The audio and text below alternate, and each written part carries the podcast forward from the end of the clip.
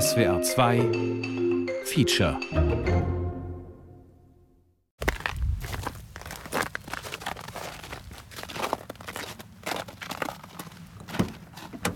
Wie ich heimgekommen bin, hat den Hammer schon hergelegt gehabt, am Schlafzimmerfenster, den Hammer, und hat schon gewartet auf mich.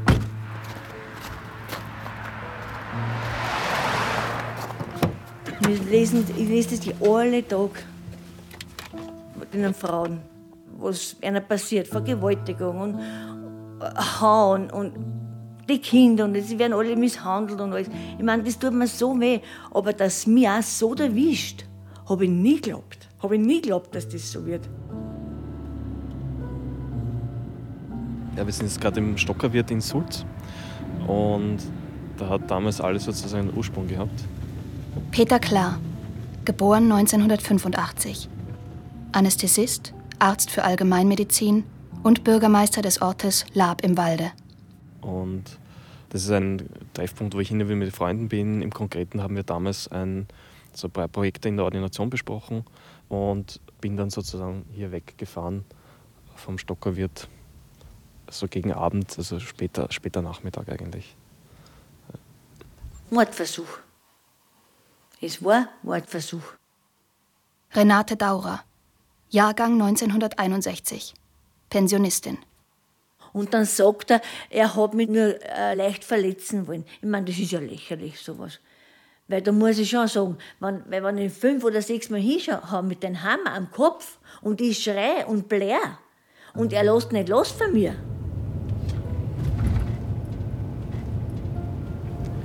Das war sozusagen da war der Ort, wo ich es dann angefangen habe zu sehen. Das ist gerade da, das Breitenfurt, äh, Heiligen Kreuzerstraße. Und da ungefähr auf der Höhe, wenn ich da stehen bleibe mal, habe ich gesehen, dass da vorne rechts halt ein Auto steht. Ne? Und, und im ersten Moment war dieses klassische, okay, irgendein Notfall, vielleicht braucht es Hilfe. Man schaut sich an, wird ein bisschen langsamer, schaut die Situation an und bin dann quasi mittig der Fahrbahn gekommen. Also ich habe mich dann so mittig der Fahrbahn gestellt und habe durch den Gegenverkehr eigentlich gezwungen, stehen zu bleiben. Also alle, die entgegengekommen sind, haben zwangsweise auf der Straße stehen bleiben müssen und haben mal das Blaulicht eingeschaltet und haben das angeschaut. Und dann im ersten Moment hatte ich das Gefühl, okay, ist eine Panne. Habe schon irgendwie gedacht, okay, vielleicht eine Geburt oder irgendwas und schaffen es vielleicht nicht ins Krankenhaus. Und wie ich da näher rangekommen bin, habe ich gedacht, okay, irgendwas stimmt da nicht. Der Mann versucht da ins Auto und die Frau aufzuhalten. Ne? Ich habe gesehen, dass er Gewalt ausübt und da rein will, haben wir gedacht, okay, vielleicht hat sie ihm angefahren oder irgendein Problem gemacht. Und wie ich dann näher gekommen bin, habe ich auf einmal gesehen, dass, dass er sie verletzen will. Und das war einfach der Blick in das Fenster von der jungen Frau. Er hat einfach alles gesagt. Ja. Das hat nicht mal die Tür aufmachen müssen. Man hat schon gewusst, schwer verletzt, schwer verängstigt, lebensbedrohliche Situation. Ja. Nehmt ihr uns eine? Antworten wir alle. Femizide in Österreich. Von Janina Böck-Koroschitz und Elisabeth Weilenmann. Da in den Tag, wo ich den Herrn kennengelernt habe, hab ich, war ich oben drin. Und er kommt zu mir mit dem Autobus, mit dem Beckbus und ich mit meinem Auto umgestanden und er geht zu, geht zu sagt er, und du bist die Renate? Sag ich, wieso weißt denn du das? Ich war ganz entsetzt. Dann hat er gelacht und sagt er, naja, die steht ja im Auto drinnen. ich meine, das war ein bisschen ja, chaotisch. Und seit dem Tag habe und dann hat es eben so angefangen, naja, er braucht halt, wenn es einen Gott hat, zum Putzen, Hausputzen. So sage ich, ja, ein bisschen Geld ist auch wieder. Ne? Danke, dass wieder so viele gekommen sind, um uns bei unserem Kampf gegen Feminizide zu unterstützen. In diesem Jahr haben wir es geschafft, Feminizide stärker in der Öffentlichkeit zu politisieren, weil wir immer, wenn in Österreich ein Feminizid stattgefunden hat, uns gemeinsam hier am ehemaligen Karlsplatz treffen, um unsere Trauer und unsere Wut gemeinsam auf die Straße zu tragen und keinen Femizid und Feminizid in Österreich mehr unkommentiert lassen. Femizid ist eher ein Begriff, der aus der Soziologie kommt, beziehungsweise aus der kriminologischen Forschung. Adelheid Kastner, geboren 1962. Fachärztin für Psychiatrie und Neurologie, Expertin im Bereich der forensischen Psychiatrie und Gerichtsgutachterin. Man bezeichnet damit äh, Tötungsdelikte oder versuchte Tötungsdelikte an Frauen, wobei das Motiv äh, darauf beruht, dass die Frau ihrer angenommenen oder ihr zugeschriebenen Rollenerwartung nicht entspricht.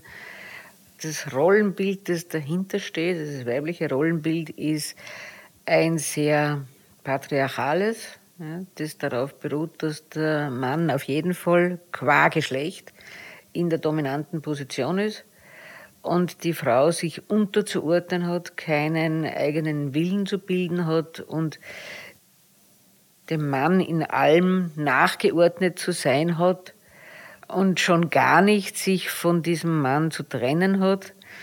Also alles, was dann in Richtung Distanzierung von dieser eingeforderten männlichen Dominanz geht, wird dann natürlich sanktioniert. Und dieses Sanktionieren ist etwas, was dem Mann zusteht, weil er eben das Recht hat, über die Frau in allen Bereichen zu bestimmen. Und ich habe geglaubt, der ist ein guter Freund.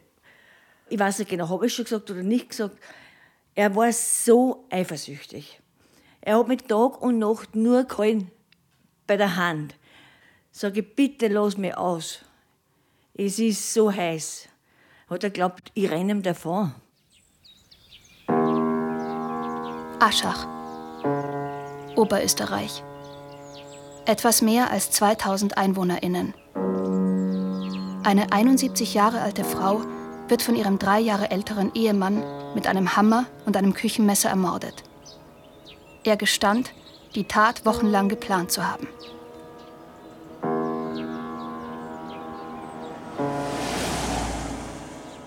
Ich habe mich dann entschieden, noch kurz zur Frau zu gehen. Sie, sie hat die Tür aufgemacht dann und hat gesagt, helfen Sie mir?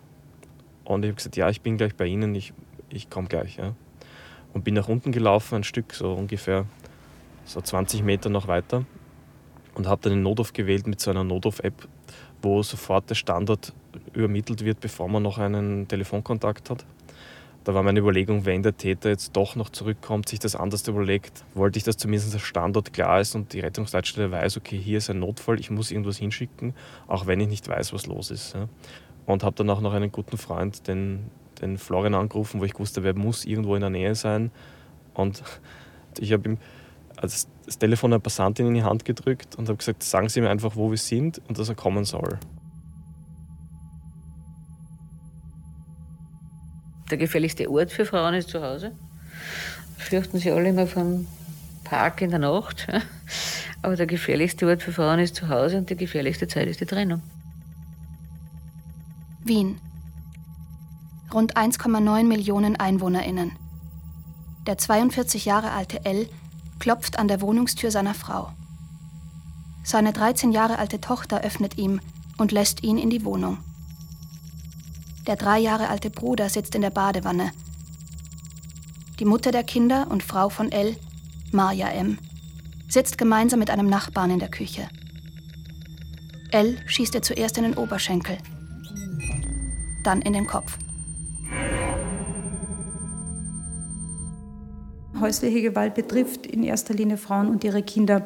Ähm, deswegen ist auch der Großteil unserer Klientinnen Klientinnen. Und die Gefährder sind Männer, Lebenspartner, Kinder, Söhne und so weiter. Aber männlich. Michaela Egger, geboren 1971. Geschäftsführerin des Gewaltschutzzentrums Niederösterreich. Wenn man sich die Zahlen in Österreich anschaut, ist der gefährlichste Ort zu Hause für Frauen. Ja, also das eigene Schlafzimmer, die eigenen vier Wände, und in den eigenen vier Wänden der sicherste Raum ist das Badezimmer, weil das ist versperrbar, oder das WC. Wie lange waren Sie zusammen? Fünfeinhalb Jahre. Es hat das letzte halbe Jahr oder dreiviertel Jahr, ich weiß nicht so genau, hat einfach nicht mehr, mehr passt. Eben wäre er so eifersüchtig geworden. Und zu glauben, ich bin ein Mensch, ich will frei sein, aber nicht nur Tag und Nacht halten die Hand und, und einfach, ja. Ich bin schon einmal ausgezogen gewesen, zwei Monate lang. Ich war in Obergrafendorf, habe ich gewohnt. Er hat mich überall gesucht. Dem Fahrrad ist er gefahren und dann eines Tages hat er mich angerufen, sagt er, schau beim Fenster raus. Und ich wieder so dumm, so dumm. Rot und Wasser hat er gesagt, bitte, bitte, komm wieder heim, komm wieder heim. Und ich sag, wenn das wieder passiert, ich sitze auf der Straße, so wie einmal schon. Nein, nein, hat er gesagt, das, das passiert nicht mehr, mehr, hat er gesagt. Aber es ist dann wieder passiert. Nach diesen äh, gewalttätigen Ausbrüchen kommt es oft zu so etwas wie, wie der Flitterwochen, ja, weil dann äh, die Gewalttäter ganz entgegenkommend sind und äh, Geschenke bringen und alles versprechen und sich besonders bemühen. Dina Nachbauer, geboren 1973, Leiterin des Vereins Neustart. Und dann ist natürlich die Versuchung sehr groß, ja, dass man dann in einer Partnerschaft doch äh, etwas verzeiht und dass man noch mal eine Chance gibt. Das darf man sich wirklich nicht leicht vorstellen, aus so einer äh, Gewaltbeziehung einfach von heute auf morgen auszusteigen. Betroffene von häuslicher Gewalt wollen, dass die Gewalt aufhört. Die Trennung ist nicht das oberste Ziel, ja? weil man hat ja diese Person, die einen schlägt oder eben ähm, psychische äh, Gewalt ausübt, ähm, ja auch einmal geliebt. Und das ist sozusagen auch immer die Hoffnung von Betroffenen, probieren wir es einfach noch einmal. Graz. Steiermark. Rund 300.000 EinwohnerInnen. Ein 23-Jähriger lernt eine 41 Jahre alte Frau kennen. Sie nimmt ihn mit zu sich. Er ersticht sie mit einer Schere. Zumeist beginnen sie mit verbalen Erniedrigungen, mit Beschimpfungen, äh, geht dann natürlich weiter über das völlige Isolieren der Frau von irgendwelchen potenziellen Unterstützern, meistens eigene Familienangehörige oder Freundinnen oder irgendwelche Außenkontakte. Es wird bekannt, dass er wenige Wochen zuvor in der Schweiz eine 54 Jahre alte Frau ermordet hatte. Als Motiv gab der Mann Hass auf Frauen an. Und wenn die Frau dann sich aus dieser Beziehung zu lösen beginnt, dann erfordert das natürlich die maximale Sanktion, weil sie aus der Tätersicht auch das maximale Verbrechen der Frau gegen den Mann ist. Und dann ist die maximale Sanktion natürlich die, dass man sie tötet, weil dann ist man unumstößlich der letzte Partner gewesen. Sie wird dann keinen Mann mehr haben, sie wird sich mir nicht mehr widersetzen können. Sie war sehr schwer verletzt am Hals, tiefe Stichverletzungen, knapp an großen Gefäßen. Es war schon ziemlich klar, dass wir da sehr nahe entweder schon Herzstiche haben oder sehr nahe am Herzen sind. Die Lunge schon kollabiert ist, teilweise sogar auf beiden Seiten. Und haben sie dann entsprechend schnell große Zugänge gelegt. Das sind so zwei Nadeln, wo man zur Not dann, wenn es im Operationssaal notwendig ist, dann Blutkonserven geben kann waren sehr zurückhaltend mit Flüssigkeit, das heißt, haben, auch toleriert, dass niedrige Blutdrücke vorhanden sind. Und das sind so diese Notfallszenarien, die man immer trainiert hat, zu schauen, dass man den Menschen so lange wie möglich am Leben hält, so wenig wie möglich Blut verliert, das ist eine ganz wichtige Sache. Jetzt aus medizinischer Sicht. Also wir reden immer in Medizin von der Golden Out of Shock, also von der goldenen Stunde des, äh, des Schocks. Das heißt, dass ein Patient immer nach Verletzung am besten Fall unter 60 Minuten im Krankenhaus sein soll. Die 38 Jahre alte Frau, die Peter klar versorgt, war beim Besuch ihres Pferdes im Reitstall aus heiterem Himmel von einem jungen Mann attackiert worden. Am Spätnachmittag. Sie schleppte sich schwer verletzt in ihr Auto und versuchte zu fliehen. Der Täter lief ihr nach. Bis Peter Klar mit dem Auto vorbeikam, sein Blaulicht einschaltete und so den Täter in die Flucht schlug. Sie konnte uns noch sehr gute Angaben zum Täter machen. Das hat uns die ganze Arbeit, vor allem, glaube ich, der Polizei erleichtert, da wir schon, während sie noch nicht einmal im Rettungshubschrauber oder gerade im Abflug vom Rettungshubschrauber war, dann bereits den Täter gefasst haben. Also die, die Polizei war sehr schnell, auch selbst mit zwei Hubschraubern im Einsatz und hatten nach kurzer Zeit bereits den Täter gefasst. Und die Patientin ist etwa nach dem Stich, wahrscheinlich 60 Minuten nach dem Stich, schon bereits am gelegen. Und ich glaube, das ist auch der Grund, warum sie überlebt hat oder warum sie dann auch ähm, sozusagen das so gut überstanden hat. Für heute haben wir drei Redebeiträge.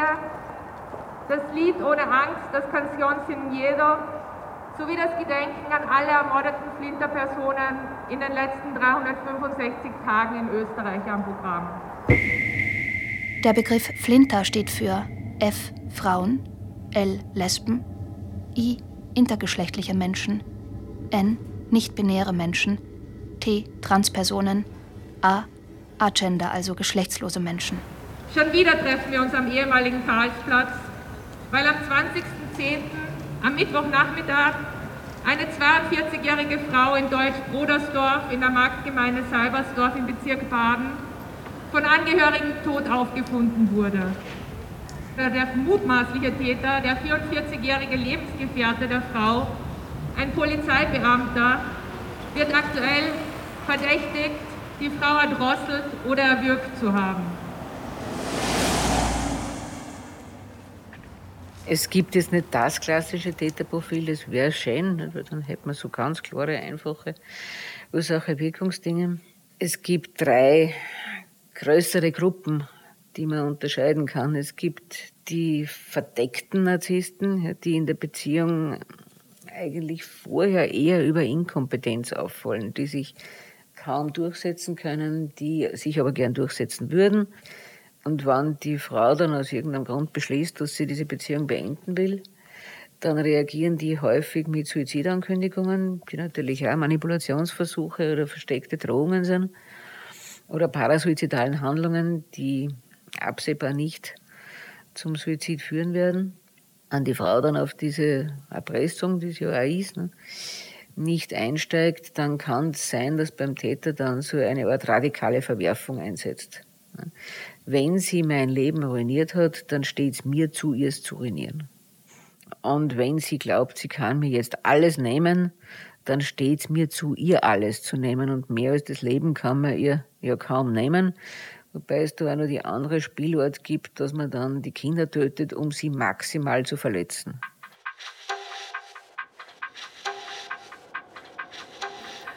Wie ich heimgekommen bin, hat den wir schon hergelegt gehabt, im Schlafzimmerfenster, den Hammer. Ich gehe rein, nehme vom Kühlschrank einen Kakao raus und er kommt rein und packt mich da bei der Jacke, hat mir das Kettel angerissen und Ohrring rausgerissen gehabt, weil er so narrisch war.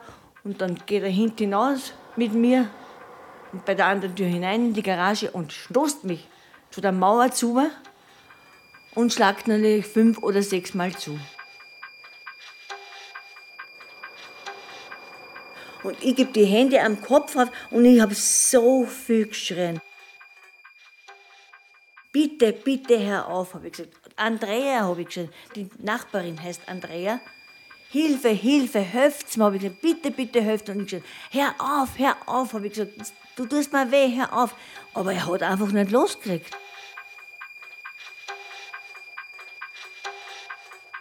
Dann gibt es eine kleine Gruppe von Männern, die halt prinzipiell so eher sadistisch dominant gepolt sind und denen es nur gut geht, wenn sie bei den anderen überdauernd quälen, erniedrigen, klein machen, schlecht machen, foltern, muss man fast sagen können.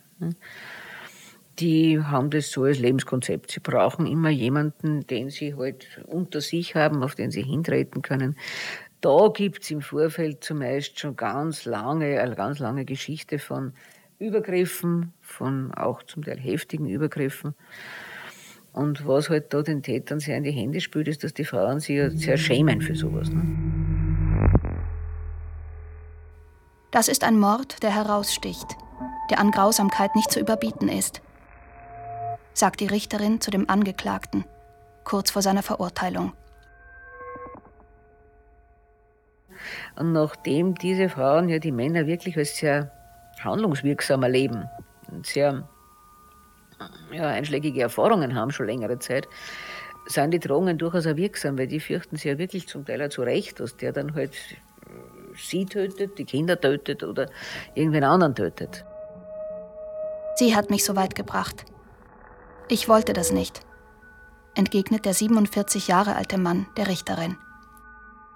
Dann darf man ja nicht übersehen, dass die Täter den Frauen immer sagen, du bist schuld, nicht? wenn du bessere Frau wärst, wenn du besser funktionieren würdest, wenn du also das tätest, was eine Frau üblicherweise tut, ja, dann müsste ich ja eh nicht. Das ist ja für mich ganz schlimm, dass ich dich dauernd bestrafen muss, aber du lernst das halt anders nicht. Also es wird ja den Frauen auch erklärt, dass eigentlich sie schuld sind. Elfmal hatte der Mann auf seine Partnerin eingeschlagen, sie mit einem Kabel gedrosselt, mit Benzin übergossen und sie in ihrer Trafik angezündet. Aus krankhafter Eifersucht. Die Tat war auf der Überwachungskamera der Trafik festgehalten worden. Im Krankenhaus wurden der 35 Jahre alten Frau mehrere Gliedmaßen amputiert und sie wurde ins künstliche Koma versetzt. Vier Wochen nach dem Angriff verstarb sie. Es ist ein schlechtes Vergleich und so eine brutale Tat kann man nie wirklich vergleichen. Aber dass man es vielleicht ein bisschen nachvollziehen kann, es ist so wie, wie bei einem Bauernhof oder irgendwo, wo ein Schlachtbetrieb ist, wo ein Tier, ein Schwein vielleicht geschlachtet wird und davonläuft, dann setzt derjenige, der der Metzger ist, auch nicht überwiegend Gewalt ein, sondern zieht es einfach wieder zurück, ganz ruhig und, und äh, führt das dann sozusagen zu Ende. Und so ähnlich hat man auch da das Gefühl gehabt. Also nicht Macht in, oder in Form von Stichen, sondern einfach von Gewalt in psychischer Form. Und das ist irrsinnig präsent gewesen und irrsinnig stark hat das dominiert dort. Und deswegen habe ich wirklich oder war ich auch froh, dass der so schnell die Kontrolle verloren hat über diese Situation durch einfach die Anwesenheit. Die dritte Gruppe sind halt Männer, das sind nicht so wenig, die meinen, dass der Mann prinzipiell das Sagen hat. Und wenn diese Frauen dann beschließen, dass sie das nicht mehr wollen, dann kann das genauso gut beim, beim Partner oder beim Ex-Partner dazu führen, dass der Mann, ja, das ist natürlich völlig inakzeptabel. Und das sind dann Männer, die völlig geplant und, und ja, durchaus durchdacht und mit längerer Anlaufphase beschließen, die Frau zu töten. Und die sitzen dann auch da und sagen, jetzt geht's mir wieder gut. Weißt, hat sie das gekriegt, was sie verdient. Jetzt kann es mir mehr praktisch ins Gesicht treten oder mich auslachen oder glauben, sie kann mich da erst abstellen. Und zum Glück, muss ich sagen, bin ich zusammengebrochen und bin rausgelaufen in, zu meinem Auto und die Polizei, Gott sei Dank, ist nicht weit entfernt. Fünf Minuten vom Haus, wo ich gewohnt habe. Und sie haben, und die waren freundlich und gleich die Rettung angerufen, die Polizei also komplett, ist alles schnell gegangen. Und ich sage Ihnen, ich habe geglaubt, mir trifft der Schlag. Ich sitze im Auto und schaue, kommt der entgegen. Ganz locker ist er dahergekommen. Und die Polizei schaut mich an und die haben gesehen, dass ich so entsetzt bin. Ist er das? Sage ich ja. Und haben sie für den Tag haben sie ihn festgenommen. Bevor wir auf die Straße gehen, haben wir auch wieder das Lied ohne Angst, das Canción sin Miedo mitgebracht, das die Sirenen für uns wieder hier performen werden. Canción sin Miedo, das Lied ohne Angst, stammt aus Mexiko, einem Land, in dem pro Tag durchschnittlich zehn Morde an Frauen begangen werden. Mehr als 90 Prozent davon werden nicht als solche anerkannt. Die Komponistin Vivir Quintana schrieb das Lied 2020. Seither wurde es in vielen Ländern in der jeweiligen Sprache gesungen und gilt als Hymne feministischer Proteste. Und ich würde vorschlagen, vielleicht warten wir noch das Kirchengebimmel ab und verteilen derweil die Texte. Ich bin gleich sofort operiert worden, weil ich war ja komplett unter Blut des Gewandes, haben alles weggeschmissen. Und ja, und ich war fünf Wochen im Krankenhaus drinnen.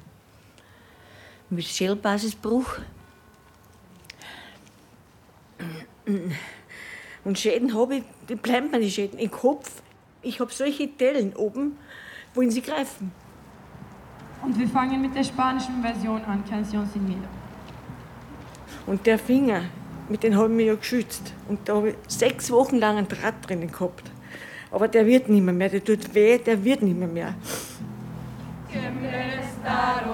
Las calles, que tiemblen los jueces y los judiciales. Hoy a las mujeres nos quitan la calma, nos sembraron miedo, nos crecieron alas. Cada minuto de cada semana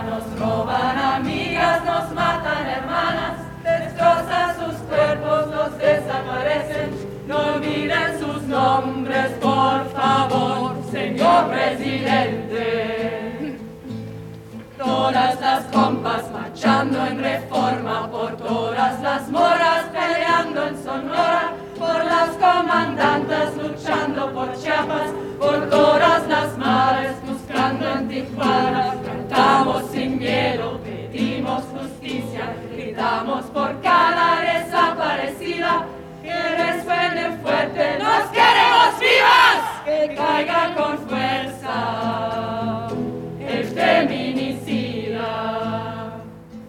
Ich habe dann auch die Möglichkeit gehabt, dadurch es auf einer Intensivstation in unserem Haus ist und wo ich selbst als Anästhesist tätig bin, da einmal einen ganz kurzen Moment hineinzuschauen, einfach mal Halle zu sagen und, und sich zu freuen, auch dass das so gut gegangen ist. Das war, ist, glaube ich, auch wichtig, dass das im Kopf ähm, ein bisschen abschließen kann. Ja. Und was ich richtig beeindruckt war, auch von dieser mutigen Frau, die sich da einfach durchgesetzt hat, ja, die den allen Mut und die Kraft aufgerafft hat, dort zu flüchten, dort wegzugehen, aus dieser Situation zu entfliehen. Das ist nichts Selbstverständliches, weil viele in so einer Schockstarre dann entstehen und es gar nicht können. Ja.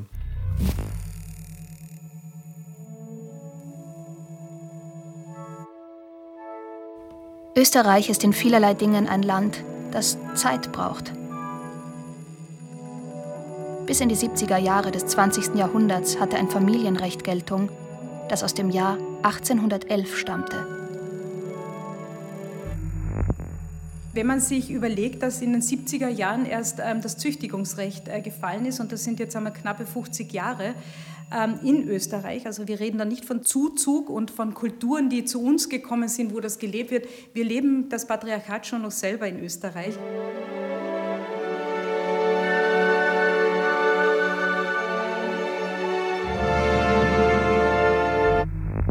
Erst auf massiven Druck der Frauenbewegung wurden wesentliche Punkte verändert. Bis zu diesem Zeitpunkt galt der Mann als Oberhaupt der Familie, dem die Frau Folge zu leisten hat. Eine Frau musste ihren Vater oder Mann fragen, ob sie einen Beruf erlernen und ausüben darf oder ob es ihr erlaubt ist, einen Pass zu beantragen. Nahezu zwei Jahrzehnte später, 1989 erst, wurden unverheiratete Mütter Verheirateten gleichgestellt. 1992 wurde die Vergewaltigung in der Ehe als Antragsdelikt geführt und ist seit 2004 ein Offizialdelikt.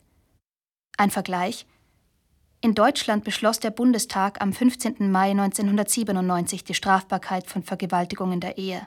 In Frankreich war das 1980 der Fall.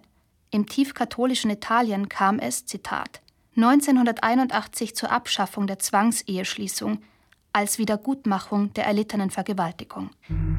Nur die benachbarte Schweiz übertrifft Österreich in der Langsamkeit einer Gesetzesimplementierung.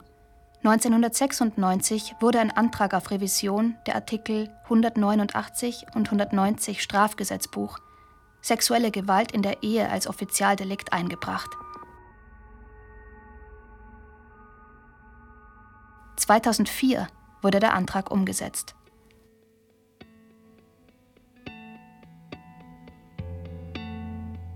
Nach meinem Kenntnisstand war das einfach nur Zufall. Das heißt, sie war einfach die Dame zum falschen Zeitpunkt am falschen Ort. Und leider ist das im Moment in unserer Gesellschaft immer wieder so. Man hört, ich glaube, gleich zwei Tage nach dem, nach dem Vorfall habe ich wieder in der Zeitung gelesen von einem Fall, wo zwei Frauen ermordet worden sind. Und ich glaube auch, dass man den Frauen, die jetzt in einer Gewaltsituation derzeit sind, äh, den Mut machen soll und muss, dass es Auswege gibt aber auch dann im täglichen Alltag, wenn man sowas sieht, auch zu schauen, dass man das, was einem möglich ist, zu machen. Ja. Es wird nicht jeder die gleichen Möglichkeiten haben zu helfen, aber jeder hat irgendeine Möglichkeit zu helfen.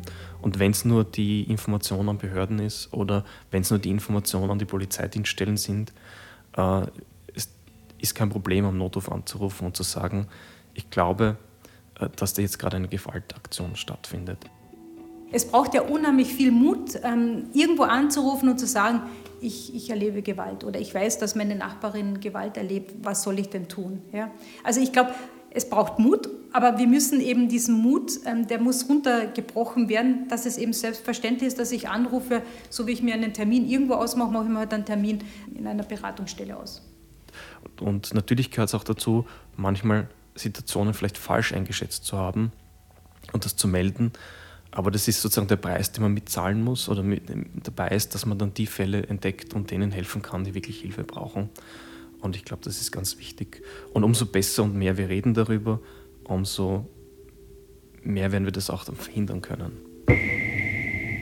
Der Großteil unserer Klientinnen kommt über das sogenannte Betretungsannäherungsverbot. Das ist die quasi Schutzmaßnahme der Polizei. Also das heißt, das polizeiliche Betretungsverbot dauert 14 Tage, also zwei Wochen, und kann über die zivilrechtliche Maßnahme mittels einer einstweiligen Verfügung verlängert werden.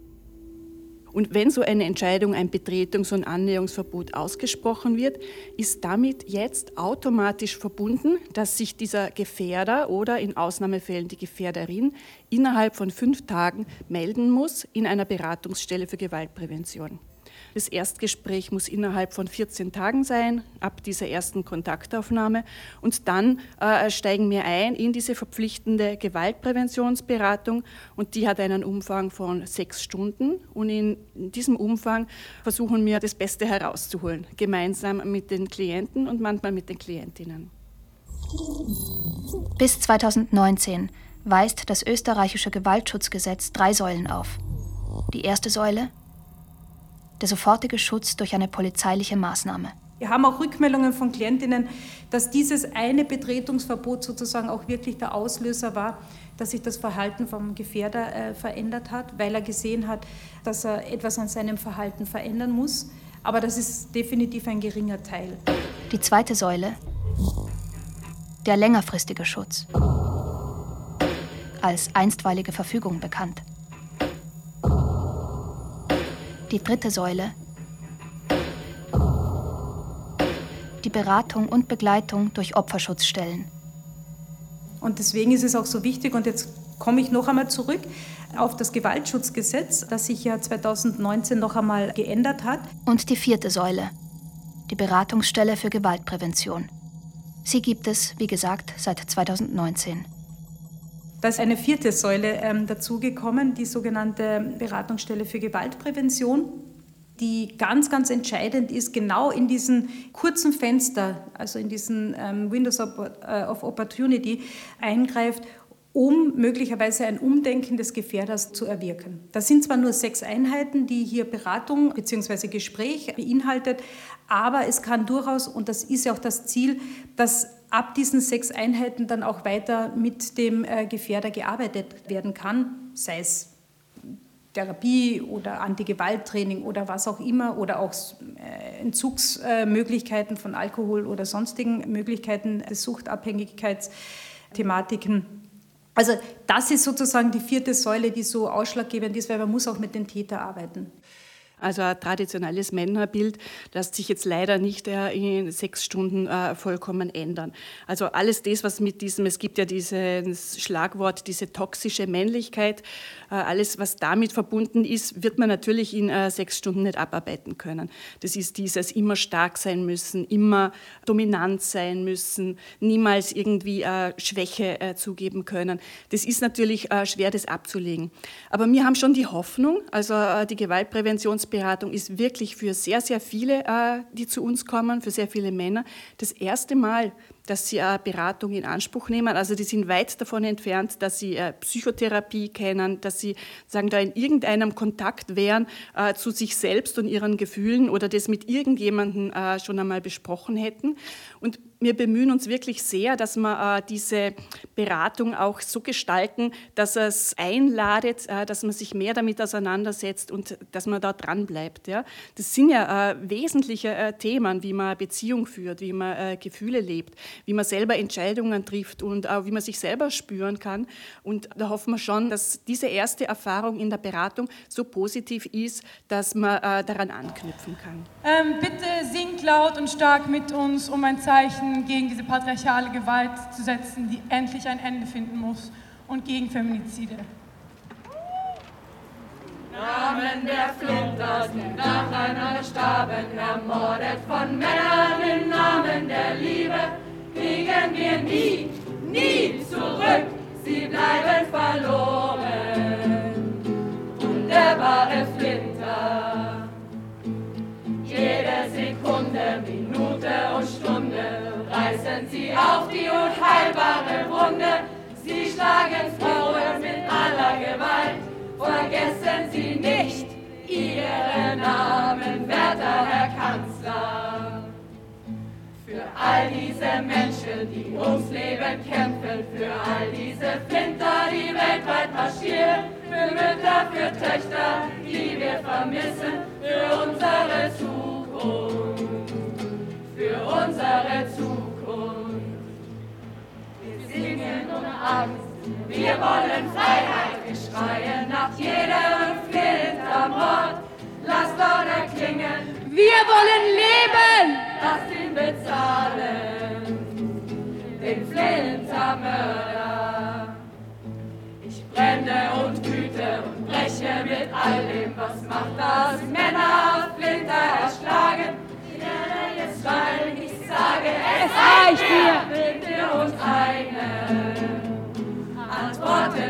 alle.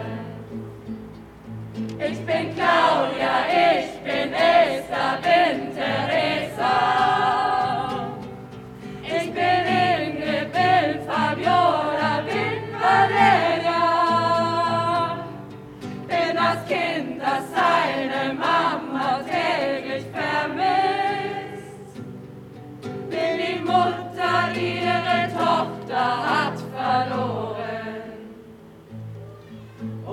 Namen aller derer schreien wir laut. Wir fordern euch auf Politik, Staat und Bullen, es jetzt doch auch endlich beim Namen zu nennen.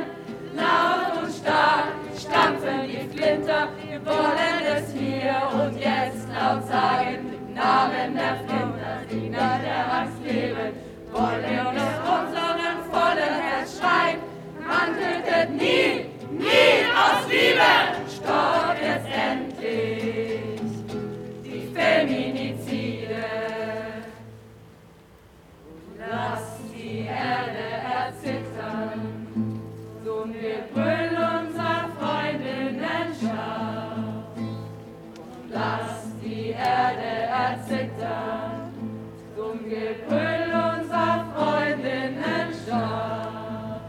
Man tötet nicht aus Liebe. Stopp Femizide! Man tötet nicht aus Liebe. Stopp Femizide! Man tötet nicht aus Liebe. Stopp Femizide! In Amstetten war ich im Frauenhaus. Da, und mir hat es in, im Frauenhaus überhaupt nicht gefallen, in Amstetten. Da waren so viele Kinder und ich will einfach eine Ruhe haben. Der Lärm, ich halte nicht mehr aus, den Lärm. So genau. Bevor wir jetzt losgehen, möchten wir noch allen ermordeten Flinterpersonen in den letzten 365 Tagen gedenken. Nach ein paar Tagen ist wieder die Betreuerin gekommen. Von da wird einmal, wo gehen sie hin? Sage ich, ich gehe zurück. 1.11.2020, Penzing, Wien. Eine 29-Jährige wird von ihrem Halbbruder ihres Ex-Freundes erstochen. Man tötet nicht aus Liebe!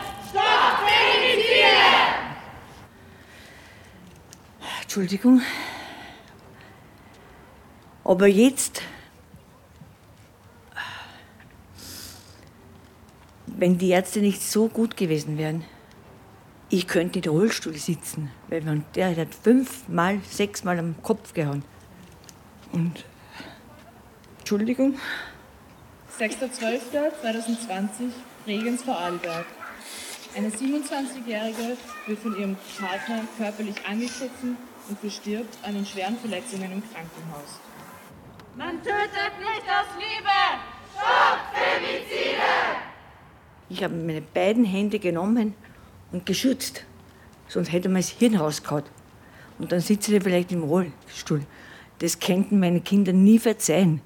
Wenn der Mann sowas tut.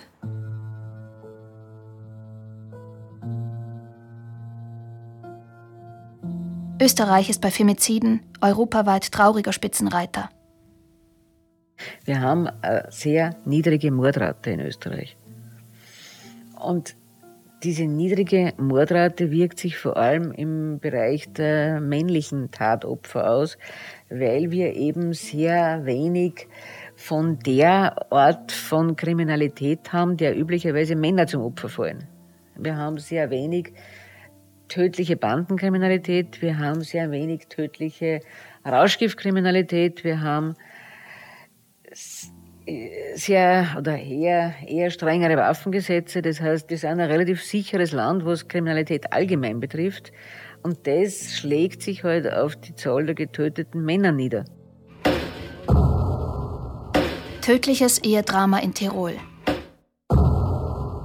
Ortschef bestürzt. Kronenzeitung Tirol am 26.04.2022.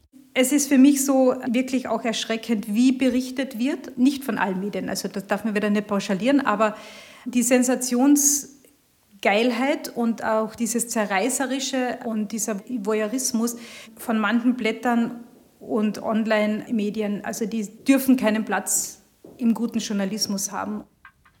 Familiendrama in Graz. Doppelmord und Suizid. Vienna AT am 1. Februar 2022. Ja, da sagt man, das ist ein Drama. Drama klingt ja irgendwie auch so noch, das ist also schicksalhaft geschehen. Nicht? Dramen kommen ja gelegentlich so schicksalhaft vor. Aber das ist keine schicksalhafte Geschichte. Das ist eine gezielte Handlung, die einer plant dann einem anderen begeht. Und das nennt man halt, wenn es mit dem Tod endet, in der Regel Mord. Für uns ist es ganz, ganz wichtig, hier auch wiederum zu sensibilisieren, dass Medien mit dem Thema sorgsam umgehen. Auch hier funktioniert das ja wunderbar, dieses Victim Blaming. Ja. Sie hat ihn ja so provoziert oder sie hatte ja einen Seitensprung deshalb. Ja. Oder sie war ja so stark alkoholisiert, kein Wunder, dass er ausgerastet ist. Ja. Oder Mann rastet aus oder so. Ja. Ich meine, was haben diese Beisätze für eine Wirkung für die Öffentlichkeit, außer dass man sagt, ah, sie war ja so alkoholisiert, na kein Wunder, dass er, also das muss man ja fast entschuldigen. Was mir in dem Ganzen eigentlich fehlt, ist der Aufschrei der Männer, die sagen, so sind wir nicht. Und wenn irgendwer von uns sich so aufführt, dann ist das daneben und das entspricht nicht dem, wie wir sein wollen und gesehen werden wollen. Weil so ist es ja immer leicht zu sagen, ja, die Frauen regen sich schon wieder auf. Und wer regt sich auf? Natürlich wieder die Frauen. Das glaube ich ist nicht gut. Das stellt das immer wieder in so ein, dann auch natürlich so scheel betrachtetes, na, die Feministinnen-Eck. Das ist aber kein Feministinnen-Thema, das ist ein Gesellschaftsthema. Weil eine Gesellschaft, die äh, die Hälfte ihrer Mitglieder mehr oder weniger entmündigt oder zulässt, dass die immer wieder mal dann eben dominiert und entmündigt werden. Das ist eine Gesellschaft, die ja viel Potenzial nicht nützt. Das tut uns allen nicht gut. Für was ist er angeklagt worden? Mordversuch. Und dreieinhalb Jahre kriegt er.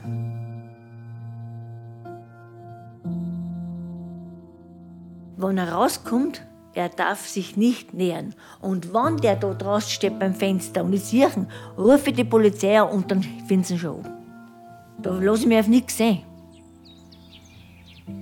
Anekdotisch kenne ich eine Geschichte, wo ein Kind einer mir Bekannten in die Volksschule kam.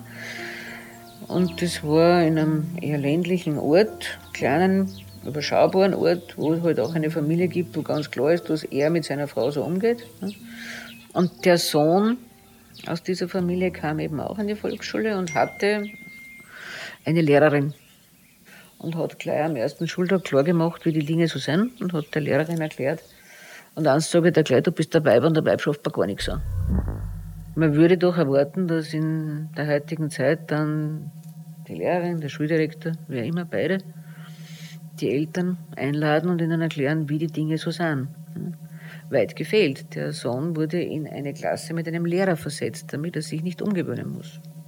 Und das ist keine äh, Familie mit Migrationshintergrund gewesen. Das war eine gestandene österreichische Familie. Weil man ja immer wieder mal versucht, diesen männlichen Dominanzanspruch in den Bereich der Migrationsproblematik hineinzuschieben. Es wäre natürlich verlogen, wenn man nicht sagen würde, dass viel von dem, was da über Migration zu uns kommt, diese Haltung natürlich mittransportiert und erstärkt. Das ist schon richtig. Aber wir haben das Problem schon auch noch selber. Und was mich ja immer wieder besonders erstaunt, ist, dass die politische Gruppierung, die am meisten gegen dieses angeblich importierte Migrantenproblem auftritt, ja selber andererseits die traditionellsten Rollenbilder vertritt. Also eigentlich müssten die ja froh sein über jeden Migranten, der mit so einem tradierten Rollenbild einwandert, weil der stärkt ihre eigene Position. Da wären sie eigentlich auf einem Packel. Ich schlafe nicht gut. Mir ist jetzt gut, ich weiß genau, er ist eingesperrt, aber ich habe ja Träume, dass er zurückkommt und, und dass er mich sucht. Aber die Polizei hat gesagt, nein. Da kann ich kann mich beruhigen, es kann nichts passieren, ich lasse ihn einfach nicht ein und während sich ist er weg. Wenn man Gewalt selbst erlebt, denke ich, ist das Beste, man wendet sich wirklich an eine Einrichtung. Das kann man immer anonym machen, ja, und da kann man so oft anrufen, wie man möchte. Opferschutzeinrichtungen haben immer offene Türen und offene Ohren und unterstützen jedes Mal mit der gleichen Überzeugung und haben wirklich, sind jedes Mal bereit, alles zu tun, um aus dieser Situation zu helfen. Und ich glaube, das ist ganz eine wichtige Botschaft, die alle kennen sollten. Ich habe damals beim Stockerwirt meine Nachspeise ausgelassen. Wir haben immer noch mal eine Nachspeise gegessen. Und irgendwie, ich weiß nicht warum, vielleicht, ist, man, man, interpretiert das natürlich im Nachhinein ganz anders auch, ja, war ich extrem unrund an dem Tag. Ja. Also ich, normalerweise war das immer dann gemütlich und habe gesagt, na, ich will jetzt eigentlich heim. Ja. Und haben dann gesagt, darauf verzichtet, haben alles gecancelt sozusagen, haben nur das Mittagessen gegessen, keinen Nachtisch mehr, keinen Kaffee nachher und sind dann losgefahren. Und das war genau sozusagen dieser Moment, ein paar Minuten früher oder später wäre ich entweder schon drüber gewesen über die Strecke oder, oder so weit davor, dass es wahrscheinlich nicht vielleicht zu spät gekommen wäre. Der hat glaubt, ich bin sein Besitz. Der braucht mich nicht besitzen, der Mann. Kein Mann besitzt mich. Sicher nicht. Es gibt immer wieder sozusagen Hilfestellungen, die sich ergibt im Leben, wo dann Leute zur rechten Zeit am rechten Ort sind. Ja. Und das gibt es, glaube ich, schon. Ja. Also manchmal, manchmal führt es einfach zusammen, warum auch immer. Ein Jahr nachdem auf dem Reitstall der Stallbursche die Frau attackiert hatte, wird er zu 13 Jahren Haft verurteilt und in eine Anstalt für geistig abnorme Rechtsbrecher eingewiesen. Ich höre jetzt auf mein Herz, was mir gut tut und was ich haben will. Ich, ich bin geheilt von den Männern, ich brauche keinen, sicher nicht. Weil da bin ich allein, geht es mir besser. Ich schaue jetzt wirklich auf mich und auf meine Kinder und meine Enkelkinder und Schwiegersöhne. Das ist meine Familie, das ist mir alles. Ich brauche nichts. Ich bleibe alleine.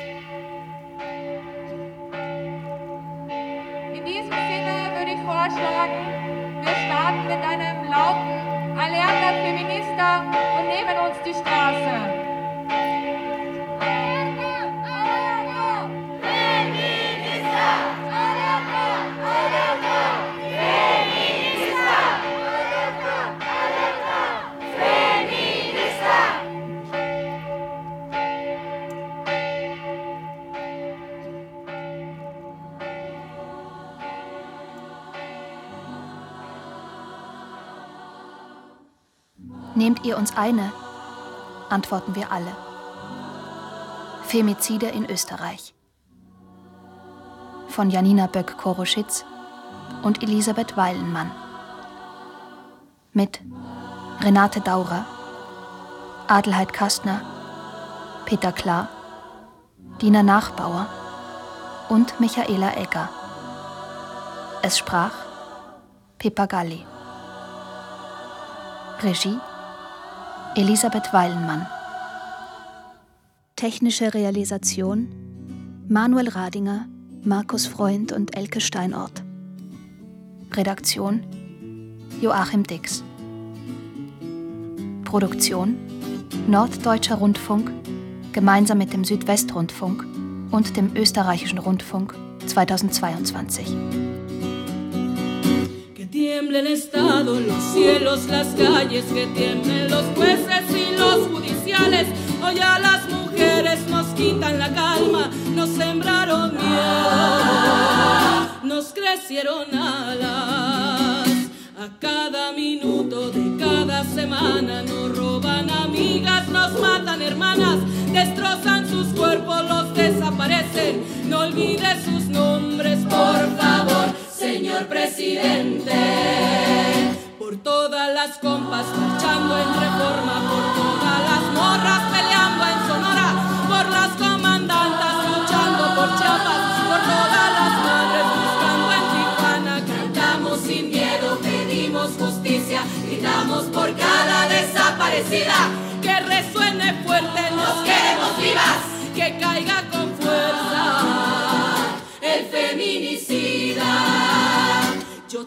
lo incendio, yo todo lo rompo. Si un día algún fulano te apaga los ojos, ya nada me calla, ya todo me sobra. Si tocan a una, respondemos todas.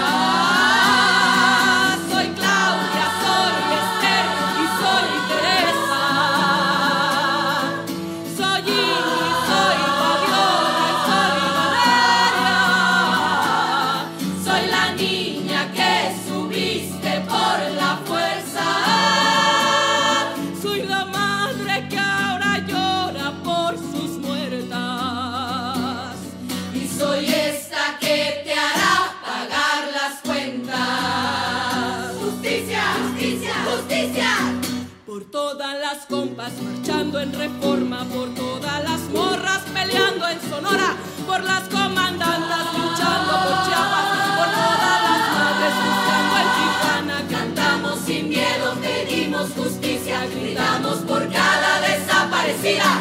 Que resuene fuerte, nos queremos vivas, que caiga con fuerza el feminicida que caiga con fuerza el feminicida.